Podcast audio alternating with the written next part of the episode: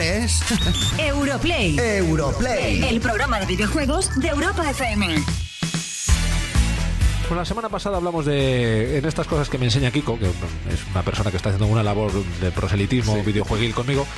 Me enseñó el fenómeno de, de los speedrunners, que es una cosa que me dejó muy loco porque es esa gente, digamos, que se pasa los juegos a todo meter, ¿no? Cuéntalo, Sí, sí, tú, no, cuéntalo no. tú bien. Sí, hombre, además quiero recordar ese, eso que dijiste tú de que a ver si nos dan a nosotros un curso de speedrunismo para ir más deprisa. El speedrunismo es muy importante. programa. En la vida es muy importante el speedrunismo. Porque siempre estamos con el timing fatal y Sí. es verdad que necesitaríamos hablar muy rápido para que podamos llegar a todo lo que queremos llegar, pero eh, no creo que él nos vaya a hablar de, de lo que es ese curso de speedrunismo, pero sí de cómo ha ido creciendo este fenómeno de los speedrunners. Cuando digo él, me estoy refiriendo a, a Javier Candia, que también se le conoce como Fonzoide. Javier, ¿qué tal? Hola, hola, ¿cómo están chicos?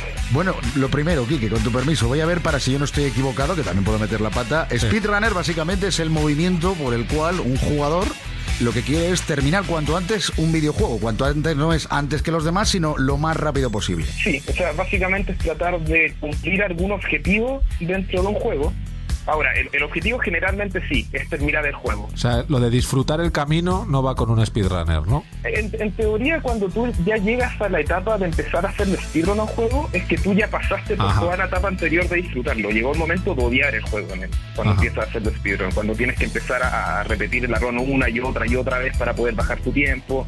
Y eso puede llegar por momentos a ser frustrante, pero al mismo tiempo es un desafío para la persona que lo, que lo realiza. Bueno, Javier, para la gente que no lo sepa, está en Chile, porque Javier, eh, digamos que es, es el, el, el gurú a nivel eh, latinoamericano y, digamos, del mundo latino, ¿no? Sí, sí, de todo lo que es habla hispana, la verdad es que eh, por eso estábamos muy interesados en hablar contigo, porque claro, al final eh, lo mejor es ir a la mejor fuente, ¿no? Y eso al final nos han coincidido en varios sitios, que eres la mejor fuente, Javier. Una cosa, el fenómeno de los speedrunners es relativamente nuevo. ¿Como cuánto tiempo tiene? Porque sabemos que, por ejemplo, aquí en España eh, es un fenómeno que ha crecido mucho en los dos últimos años, pero sabemos que zonas como Estados Unidos esto lleva mucho más tiempo, ¿no? Sí, efectivamente. En, en Estados Unidos, un fenómeno que debe llegar alrededor de 10 años quizás. Y una cosa, una persona como tú, antes de meterte tan de lleno en la organización de torneos, etcétera, etcétera, y de todo lo, en lo que estás metido, ¿no? Con el tema de los speedrunners, pero tú como usuario particular, el meterte a speedrunner, estoy ya tan cansado de terminarme los juegos que tengo que buscarme una, un aliciente que no tenían. No, lo, lo que pasa es que al momento de, de- de empezar a hacer speedruns, una persona no está, está buscando un, un desafío nuevo sobre un videojuego que él ya conoce. Por ejemplo, Mega Man X, me imagino que es un juego que ustedes conocen Sí. y que es muy popular a nivel mundial. Imagínate que tú desde tu infancia jugaste mucho ese juego. Al principio tú lo pasaste la primera vez normal, después te diste cuenta que los jefes te entregaban habilidades que, que hacían que los otros jefes fueran más fáciles. Después más adelante descubriste que podías encontrar eh, piezas de la armadura, por ejemplo, para poder progresar. Y una vez que jugaste ese juego, no sé, 15, 20, 30, 100 veces, decides tú mismo eh, empezar a, eh, a plantearte un autodesafío. Dices, bueno, voy a terminar el juego sin tomar las partes de la armadura, quizás voy a no utilizar las armas de los jefes para derrotarlos más fácil. En este caso es lo mismo. Lo que estás haciendo es decir, ¿qué pasa si es que yo incluyo un factor nuevo que me haga más entretenido este juego, que me lo haga diferente? Que es el factor tiempo. ¿Qué pasa si intento pasarlo lo más rápido que pueda? Y una vez que logro terminarlo muy rápido, digo, ¿qué pasa si lo intento pasar más rápido que la vez anterior? Y así, y así, y así. Esa es como la idea, en el fondo es como un desafío entre tú y el juego. Ajá. ¿Y, esto, el tiempo. ¿Y esto en ti empezó de forma natural? Es decir, eh, ¿salió de ti empezar a, a tener que pasar los juegos de una manera más rápida? ¿O tú leíste sobre otros speedrunners y de ahí te inspiró para empezar a hacerlo? No, yo estaba navegando por internet, a mí siempre me han gustado los videos en forma, los videojuegos en forma general. Y de repente me llamó la atención y dije, a ver, deben existir videos de personas pasándose muy rápido algún juego X. Recuerdo que en mi caso fue Donkey Kong Country, el primer juego que me llamó la atención.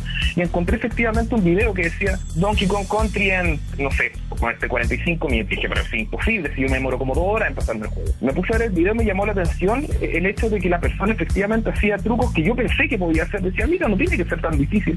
Y me, me empezó a llamar la atención y de a poco me fui metiendo cada vez más en el mundo del speedrun. Ah, pues fíjate, Javier, te va a parecer una tontería, pero fíjate que yo al principio lo del tema de los speedrunners pensaba que, que venía un poco más eh, sobre el tema este de, oye, venga a comer niño, espera, espera, que, me la paso, vete, espera, espera, déjame que todavía no guardo la partida. Y fíjate que yo pensaba que era más la ansiedad de alguno que decía, lo tengo que terminar, pues no tiene punto de guardado y, se me queda la partida por la mitad, que como lo estás diciendo, que suena como muy profesional, ¿no? Todo esto, o sea que, pero bueno, en fin, son el- elucubraciones locas que puede tener cualquiera que no esté tan metido en este mundillo. Una cosa, que esto, eso siempre trae mucho morbo. Vamos a hablar de algunos récords. Generalmente un, un- un juego que están rompiendo constantemente, que no es culpa del pobre juego, pero es así, es eh, The Legend of Zelda Ocarina del Tiempo. Me imagino que ustedes lo conocen, ¿no? Sí, muy sí. popular en Nintendo 64. En, en términos de, de speedrun, este juego ha ido bajando de tiempo. En algún momento estuvo sobre una hora el mejor tiempo, después se bajó a 40 minutos, Guau. después a 30 minutos y ahora el pobre juego ya está tan roto que el mejor tiempo creo que está alrededor de los 17 minutos. Qué bárbaro. 17 es- minutos. Pero una cosa, ¿y el que se la termina en 17 minutos no pide que le devuelvan el dinero? Te lo digo porque, como esto pasa últimamente, que, que se miden los juegos, que los que llevamos mucho tiempo jugando nos duele muchísimo, ¿no? Que se mide por cuántas duraciones, cuánto duración tiene. Sí. Eh, hombre, que lo termina en 17 minutos pide la devolución inmediata, ¿no? claro, pero recuerda que esta persona ya disfrutó el juego por estas 30 horas. Claro, claro. Ahora es tu propia decisión el intentar destruirlo y tratar de pasarlo en 17 minutos. Oye, pues de verdad muy interesante hablar contigo, Javier. Muchísimas gracias por atendernos. Como cualquier demostración de cultura popular siempre tiene una cara B, ¿no? De gente que le intenta dar la vuelta, casi como cualquier reto humano, ¿no? El siguiente reto siempre es hacerlo más rápido o hacerlo mejor. Lo que ahora llaman la gamificación, ¿no? Es meterle gamificación extra a todo, ¿no? Correcto sería, ¿no? Más o menos. Pues Javier, muchísimas gracias. Dale, cuídense. Un abrazo. Vale, igualmente un abrazo. Tú no tienes ni idea de lo que es perder.